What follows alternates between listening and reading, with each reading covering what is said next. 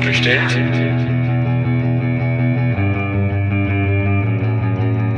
Ist so bestellt?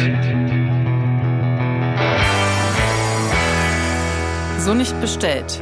Der kritische Podcast über Abschiebungen. Damit starten wir in eine weitere Folge von So nicht bestellt, dem kritischen Podcast über Abschiebungen.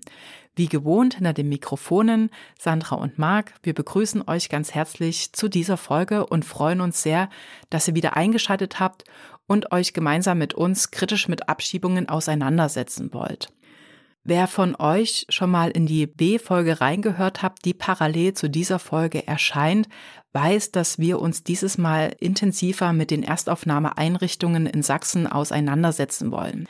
Die Erstaufnahmeeinrichtungen oder Lager oder Camps sind Orte, die Menschen, die in Deutschland Asyl suchen, häufig als allererstes durchlaufen. Familien dürfen maximal sechs Monate in Erstaufnahmeeinrichtungen wohnen und Einzelpersonen sogar bis 24 Monate. Es gibt eine Handvoll von Erstaufnahmeeinrichtungen in Sachsen und tatsächlich ist es schwierig für externe Personen zu erfassen, wie die Situation in, in, den einzelnen Aufnahmeeinrichtungen ist. Und daher war es uns besonders wichtig, mit diesen beiden Folgen, ja, man kann sagen, Licht ins Dunkle zu bringen. Es war uns natürlich wichtig, äh, mit jemandem zu sprechen, der selber längere Zeit in einer Erstaufnahmeeinrichtung gelebt hat und von seinen oder ihren Erfahrungen berichten kann. In der Praxis stellte sich das allerdings etwas schwierig heraus, da wir nach Personen gesucht haben, die aktuell da leben und häufig ist aber die Schwierigkeit, dass wir das Gespräch nicht auf Deutsch hätten führen können. Aber wir freuen uns trotzdem, eine Person gefunden zu haben, die längere Zeit, nämlich sechs Monate, in zwei Erstaufnahmeeinrichtungen in Dresden gelebt hat. Sein Name ist Mohamed und ihr werdet in dem Gespräch natürlich gleich mehr über ihn und seine Geschichte und äh, seine Situation erfahren. Wir freuen uns auf jeden Fall, dass Mohamed bereit war, mit uns zu sprechen und möchten ihn an dieser Stelle auch nochmal ganz herzlich dafür danken. Natürlich sprechen wir mit Mohammed über seine Beobachtungen und seine Erfahrungen mit Abschiebungen und da Abschiebungen immer einen brutalen Akt der Gewalt darstellen, empfehlen mir alle, die Gewalterfahrungen haben oder die sich gerade psychisch nicht gesund und stabil fühlen, diese Folge zu einem späteren Zeitpunkt oder zusammen mit Vertrauenspersonen zu hören. Und noch ein wichtiger Hinweis, in den Shownotes findet ihr einen Link zu einem Kontaktformular des Sächsischen Flüchtlingsrat. Dieser betreibt seit kurzem ein Abschiebemonitoring und falls euch Abschiebeversuche oder Abschiebungen bekannt werden, könnt ihr diese dort melden.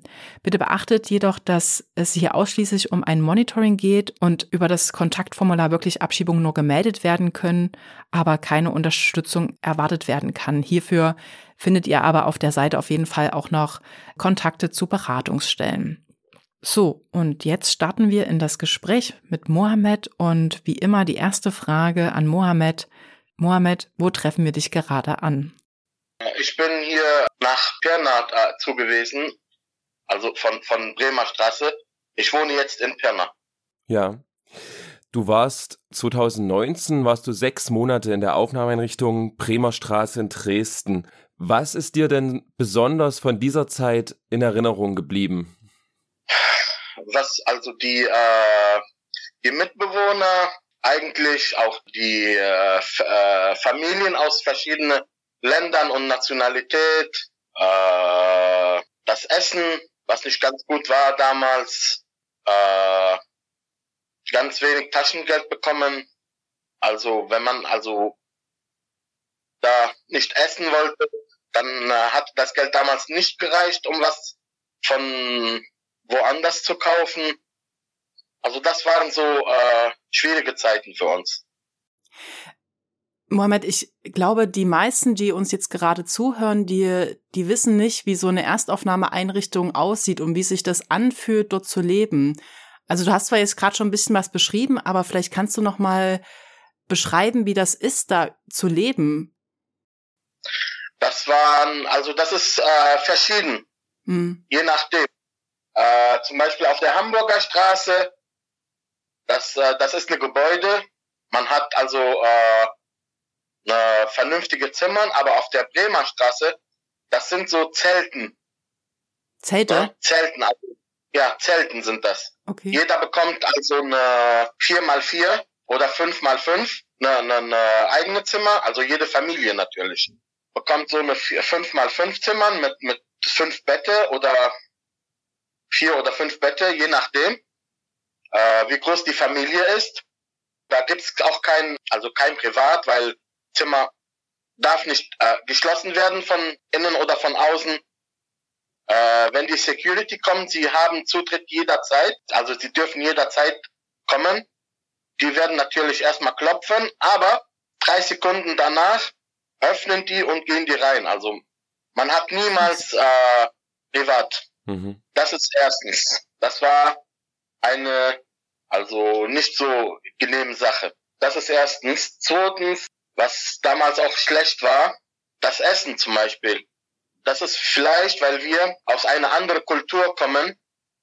Ich kann nicht sagen, dass das Essen schlecht ist, aber äh, für die meisten, die aus einer anderen Kultur kommen, wie zum Beispiel Libanesen, sagen wir mal, oder oder arabische äh, Leute, zum Beispiel, die sowas nicht essen oder die äh, äh, zum Beispiel, äh, ich habe natürlich nichts dagegen, aber viele konnten das äh, zum Beispiel nicht ertragen. Äh, deutsche Speisen, ne?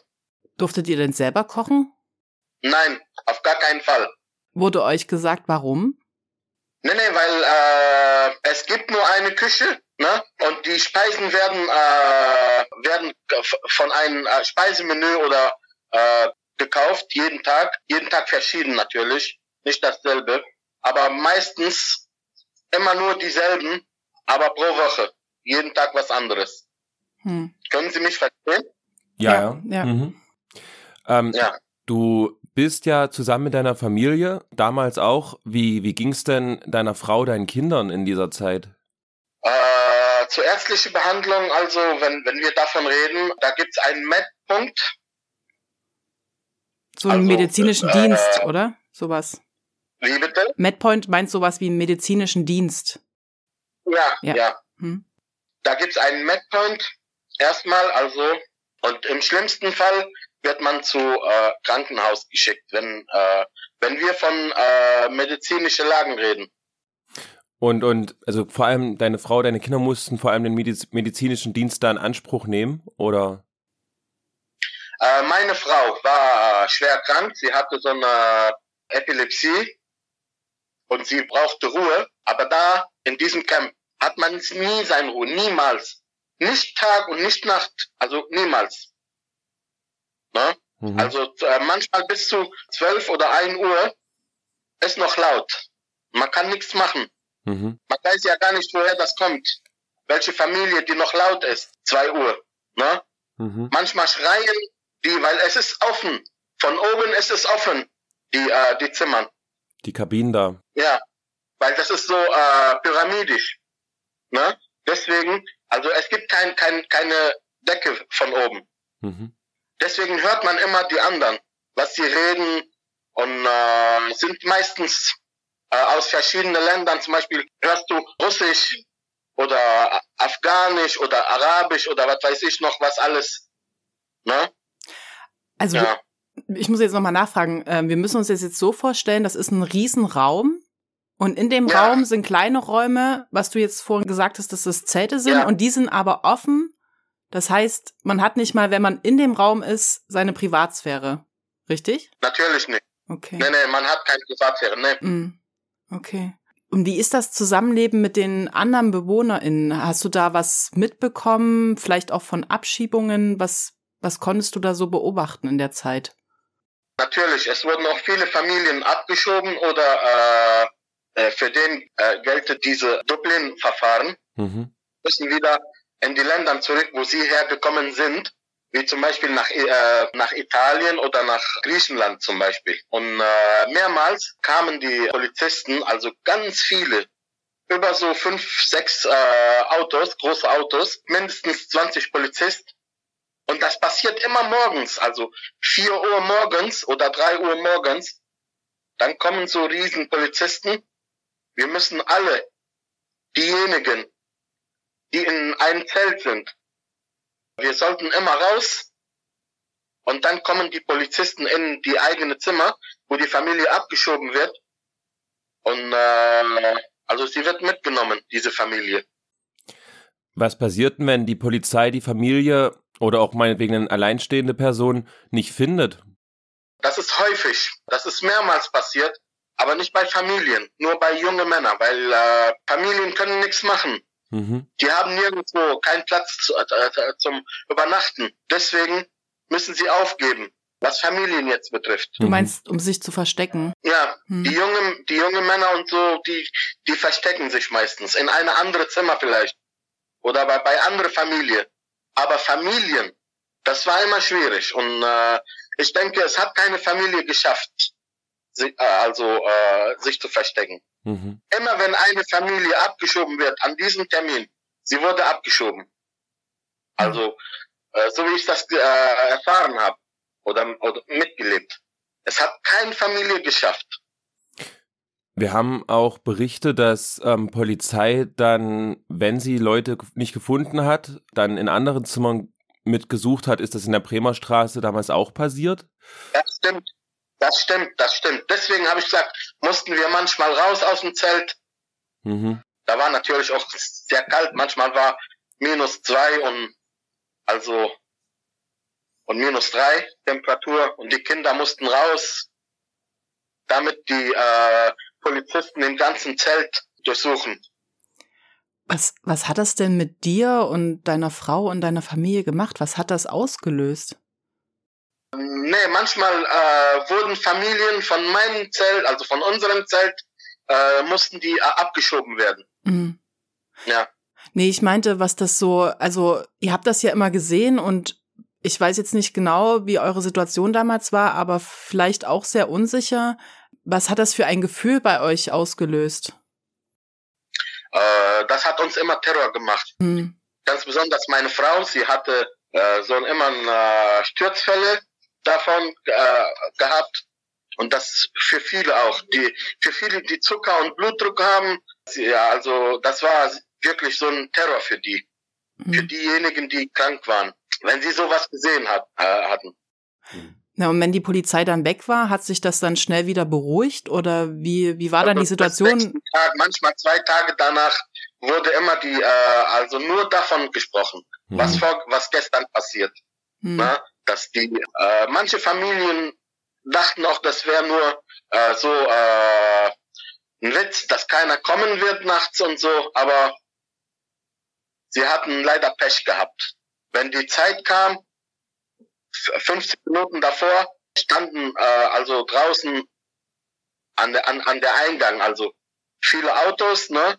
Mhm. Und da wusste man wirklich, dass das ernst ist. Mhm. Ich habe auch mehrmals erlebt, wie Familien, wie die Kinder am Heulen waren die ganze Zeit. Und manchmal wurden die Familien getrennt, Vater allein und Familie alleine in verschiedenen Autos. Also ich weiß nicht warum. Zum Beispiel, ich, ich, äh, da war eine Familie aus äh, drei Personen, äh, Vater, Mutter und Sohn. Und die wurden getrennt, Vater in ein Auto und Mutter und Sohn in ein anderes Auto. Ich weiß nicht aus, aus welchem Grund, aber konnten wir nie wissen damals. Mhm. Wir haben die Leute, die äh, abgeschoben wurden, niemals getroffen nachher. Ja. Mal ganz, ganz doof gefragt, ne? Die Polizei steht da am Eingang, dann auch im Hof und so weiter.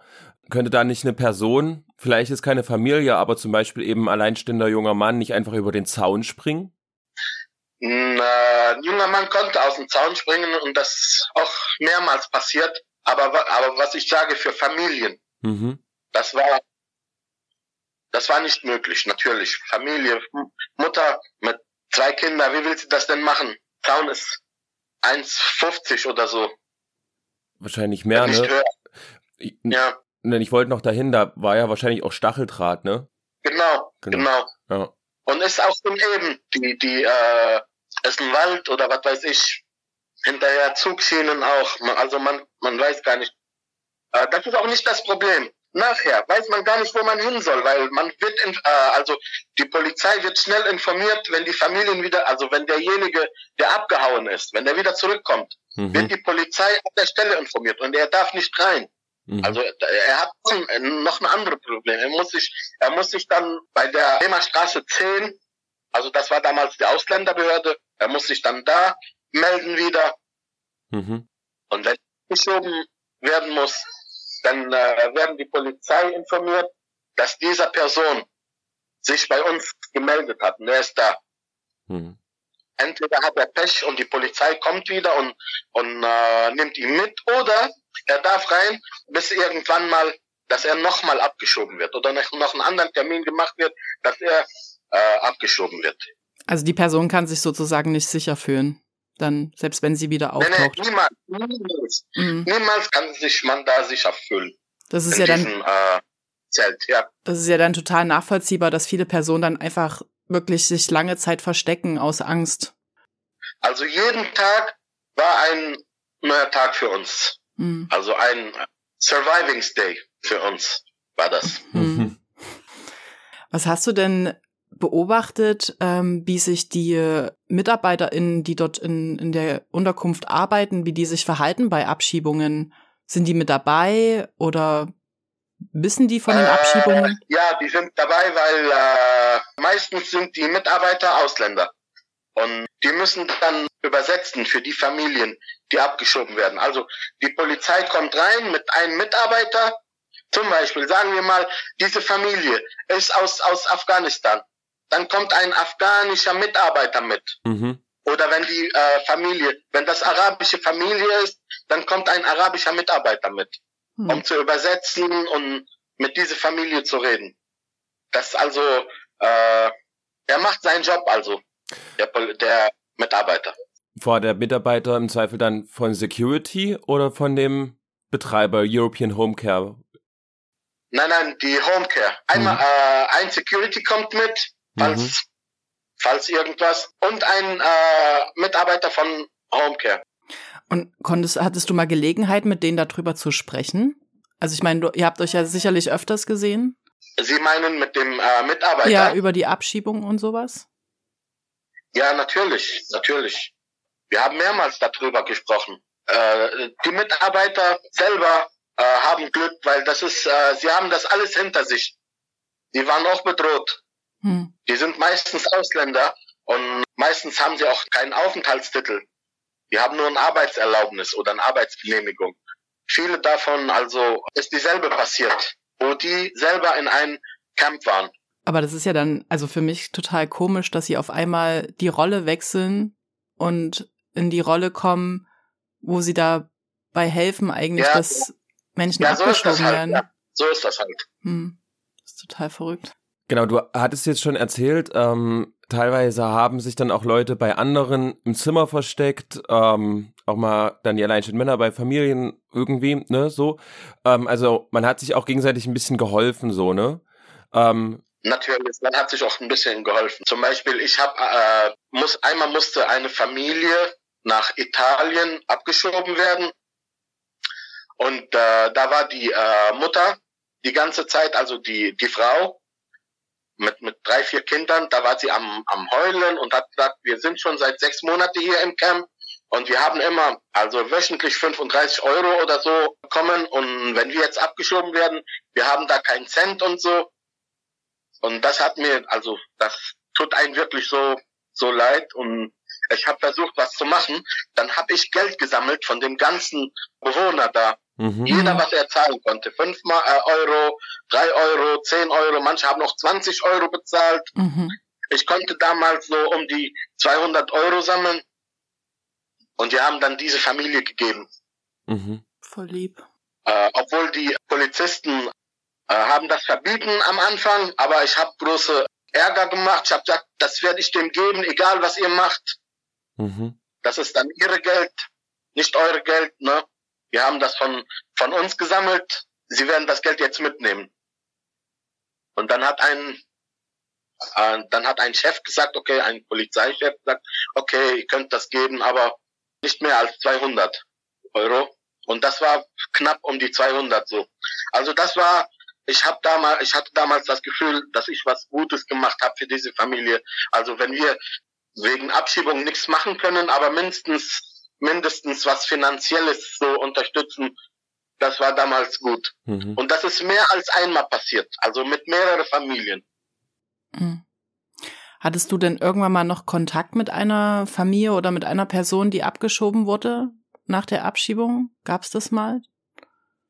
Äh, ja, ich hatte noch, ich habe noch Kontakt mit einer Familie, die ist nach äh, Niederlande äh, abgeschoben worden. Äh, und in der Niederlande haben sie auch Pech, die wurden da also äh, nicht anerkannt. Ihr Asylantrag wurde abgelehnt und jetzt versuchen sie wieder nach Deutschland zu kommen, weil mhm. die da seit 2019 immer noch im Camp sind. Mhm. Da ist die Situation noch, noch viel schlimmer als, als, als wie in Deutschland. Mhm.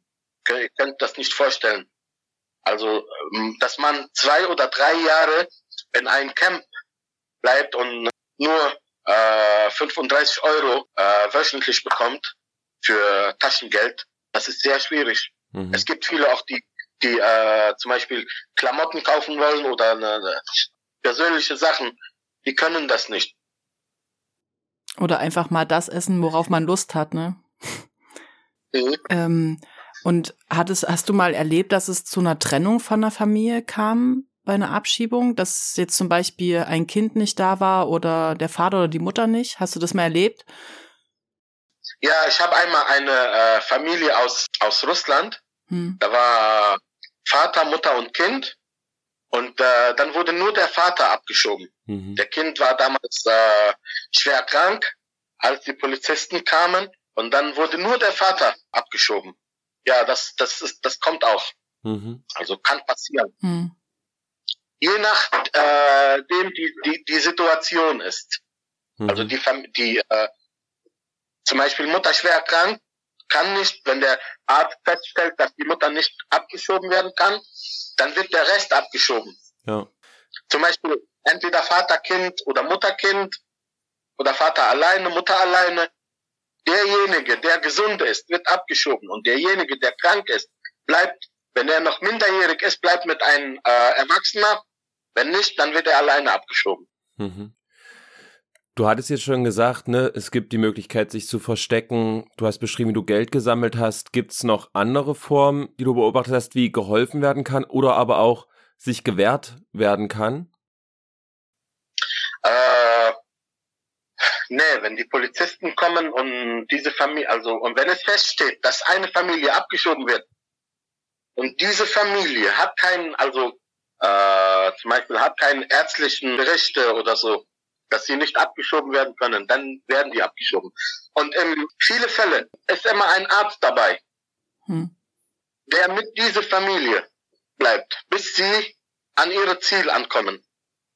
Zum Beispiel, man, wenn, wenn du zum Beispiel sagst, ohne ärztliche Bericht jetzt. Wenn, wenn es beim ersten Mal passiert, dass du sagst, ich kann nicht, ich habe so und so, ich hab, ich bin krank, dann begleitet dich ein Arzt bis zu dein Ziel. Zum Beispiel du äh, wirst nach Italien abgeschoben, dann fährt der Arzt mit nach Italien.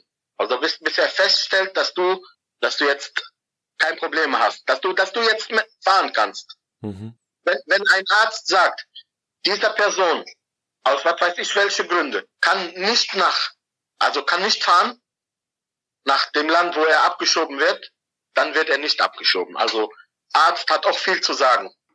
Mhm. Mhm. Ist aber in der Praxis sehr schwer, sowas zu bekommen, so ein Papier, ne? Ja, klar. Mhm. Da, da, man muss sowas haben erstmal. Mhm. Ja. Eine Krankheit. Mhm.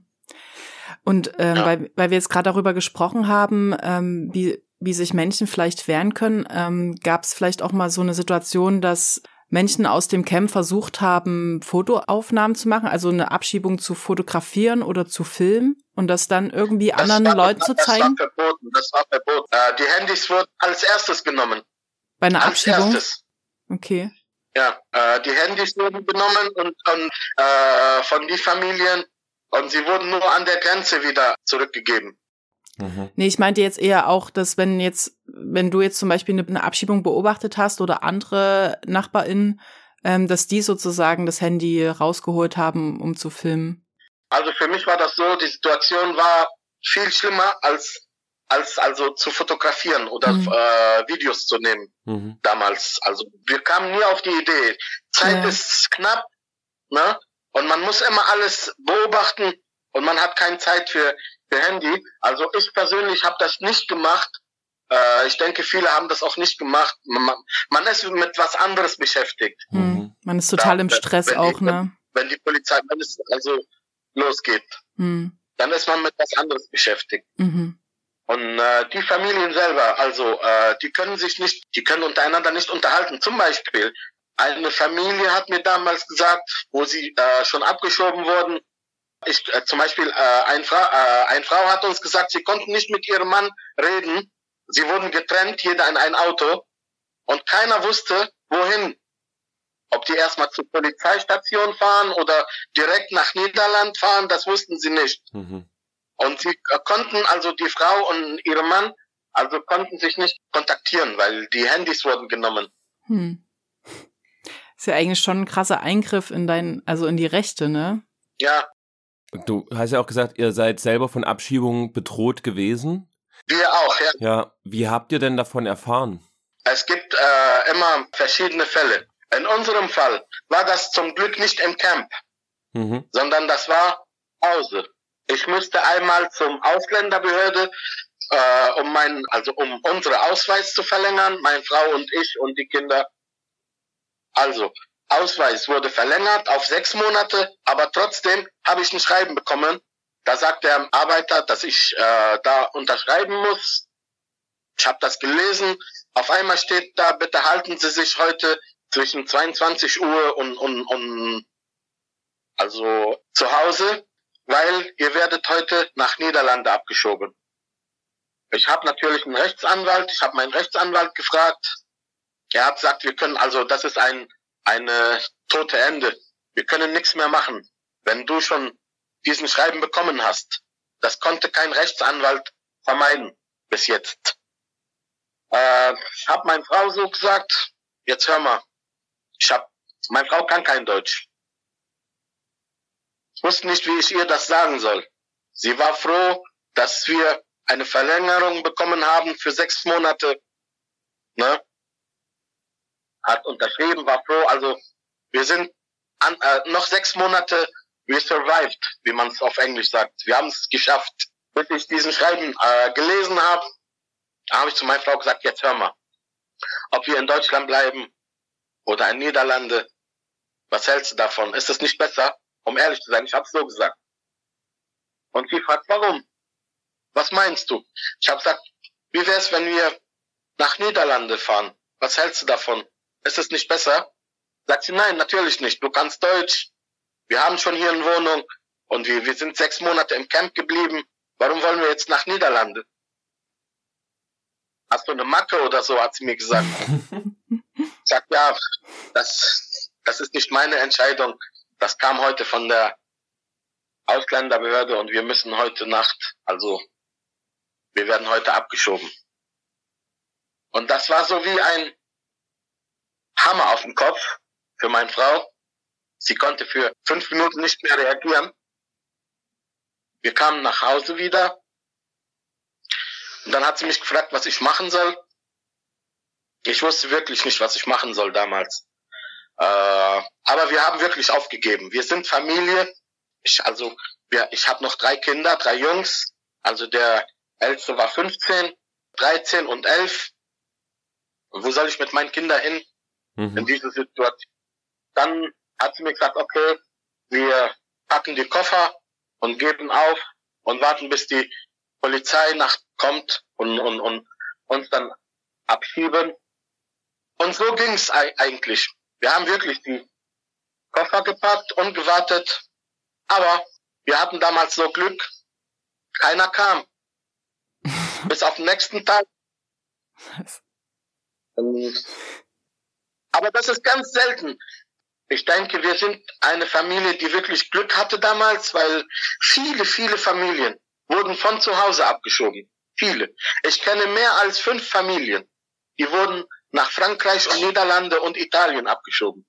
Wir hatten aber Glück, dass es uns nicht passiert. Mhm. Das war so ein Gefühl. Also Könnt ihr nicht glauben damals, wirklich.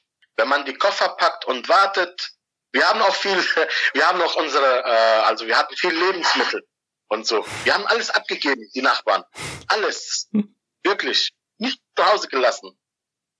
Weil wir schon gerechnet haben, damit gerechnet haben, dass wir heute weg, also, dass wir weg sind. Ne? Aber zum Glück, wir hatten wirklich Glück. Ähm, darf ich da nochmal nachfragen? Also ich, ich stelle mir jetzt vor, du hast da diesen Zettel bekommen und diskutierst das dann mit deiner Frau. Überlegt man da trotzdem irgendwie, sich, also zu, sich zu verstecken? Also ich denke, können mir vorstellen, dass ihr jetzt nicht sofort gesagt habt, okay, wir gehen jetzt oder lassen uns abschieben, sondern dass euch verschiedene Gedanken. Wir haben, wir haben vier Stunden, ja. wir haben vier Stunden darüber geredet. Wir hatten äh, jede Möglichkeit gerechnet, ob wir einfach abhauen und die Wohnung verlassen. Aber wo sollen wir hin? Das ist erstens. Mhm. Okay, ich habe hier in Deutschland einen Bruder, aber er ist ganz weit weg. Er ist in Hamburg. Also wir haben viele, viele Möglichkeiten besprochen damals, bis wir festgestellt haben, also oder, oder, oder bis wir auf die Idee gekommen sind, wirklich also aufzugeben. Weil wir, wir, wir, äh, ich habe ich hab auch gesehen, wie Familien abgeschoben worden sind. Und das bleibt. Mhm. Dieses Drohen bleibt. Auch wenn man wieder äh, abgeschoben wird und, und nochmal wieder zurück nach Deutschland kommt. Mhm. Bleibt diese Drohung. Man bleibt immer unter diesen Dro äh, Drohungen, dass man nochmal abgeschoben wird. Deswegen auch gesagt, wenn, wenn das nicht ausfällt, dann bleibt, dann bleiben wir für immer so. Und ja. das ist zum Glück ausgefallen.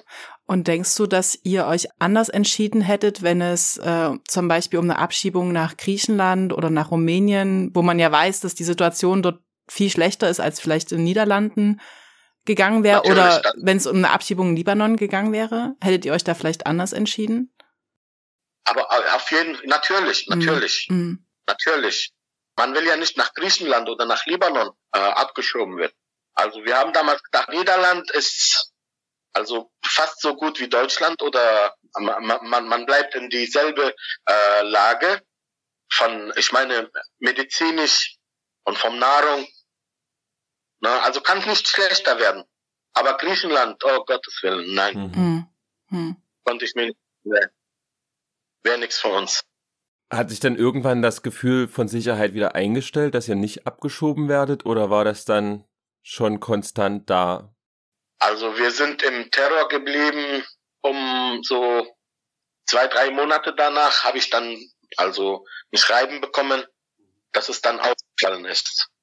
Aufgehoben, dass diese Dublin-Verfahren für uns aufgehoben ist. Und dann seid ihr ans deutsche Asylverfahren gekommen? Ja, dass Deutschland für uns zuständig ja. ist, für unsere äh, Asylsache. Aber zwei, drei Monate heißt das jetzt, dass ihr zwei, drei Monate jede Nacht auf gepackten Koffern gesessen habt? Oder nein, habt ihr die nein, irgendwann nein, ausgepackt? Nein, äh, man wird nicht abgeschoben, es sei man vorher, äh, also äh, äh, man wird informiert. Solange man nicht informiert wird, wird man nicht ab, abgeschoben. Mhm. So viel ich weiß. Ich, ich kann es nicht 100% sagen, aber in unserem Fall wenigstens. Plötzlich wird, wird, wird nicht plötzlich gemacht. Man wird informiert, weil die Familie muss sich zu Hause halten. Und wie hält sich die Familie zu Hause erst, wenn sie informiert wird?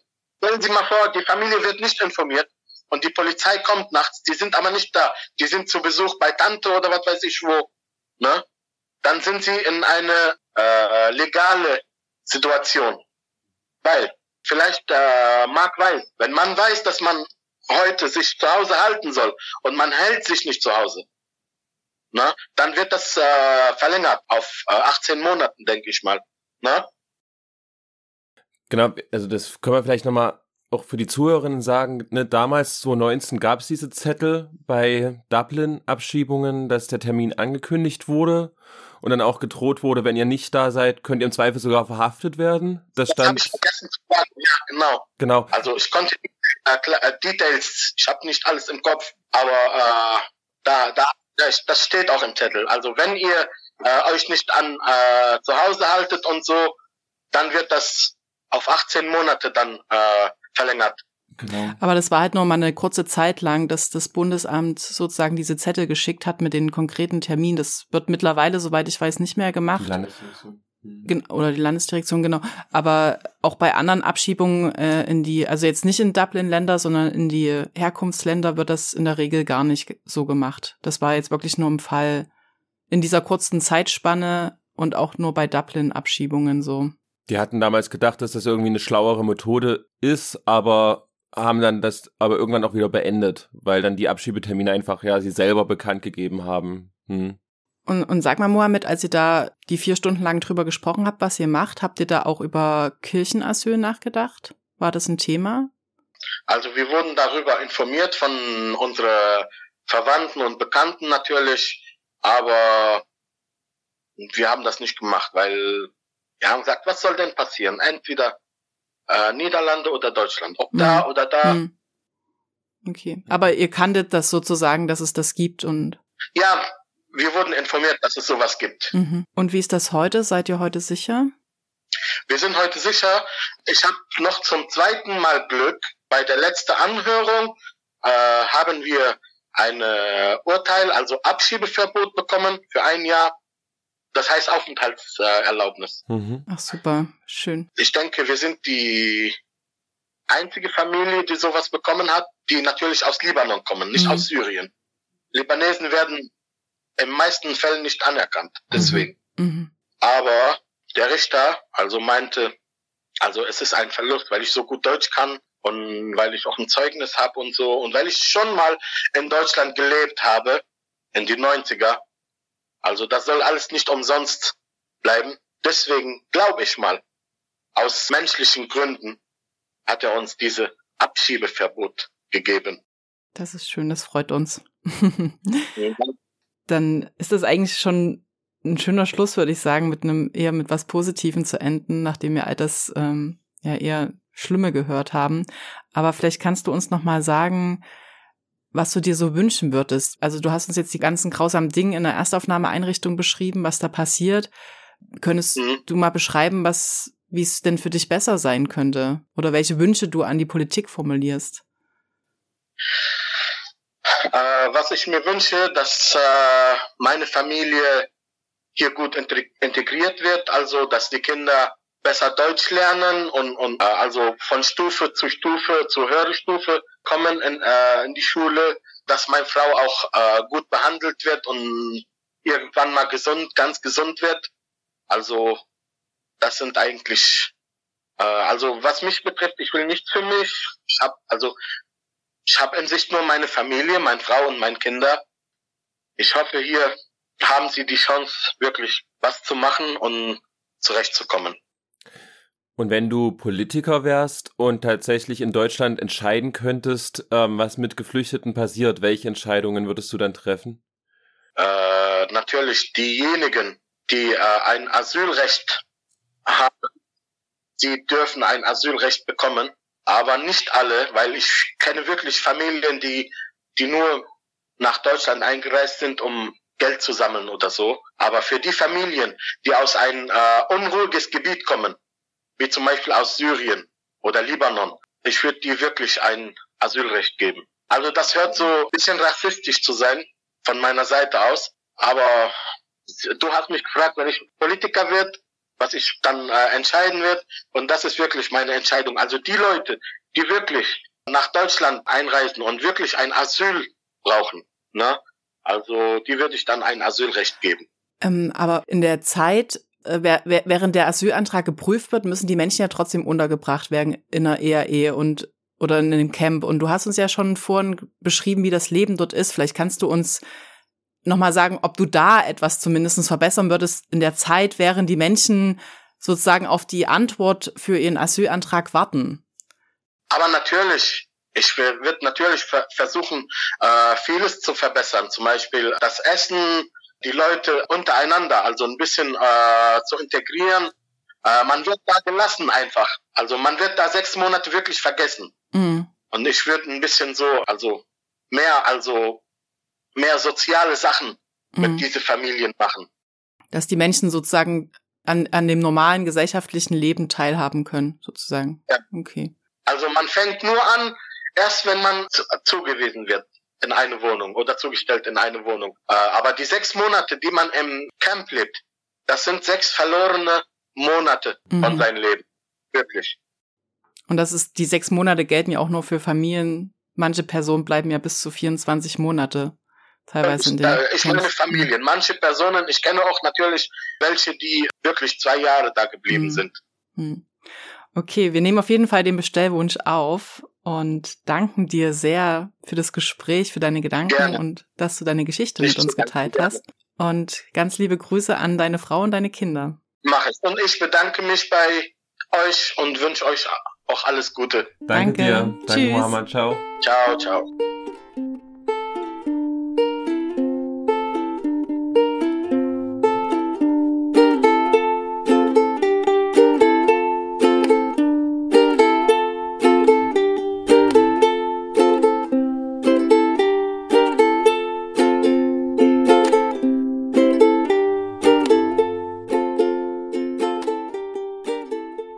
Das war das Gespräch mit Mohammed. An dieser Stelle nochmal ein großes Dankeschön an ihn, an seinen Mut und an seine Kraft mit uns in der Retroperspektive nochmal über seine Zeit in der Erstaufnahmeeinrichtung zu sprechen.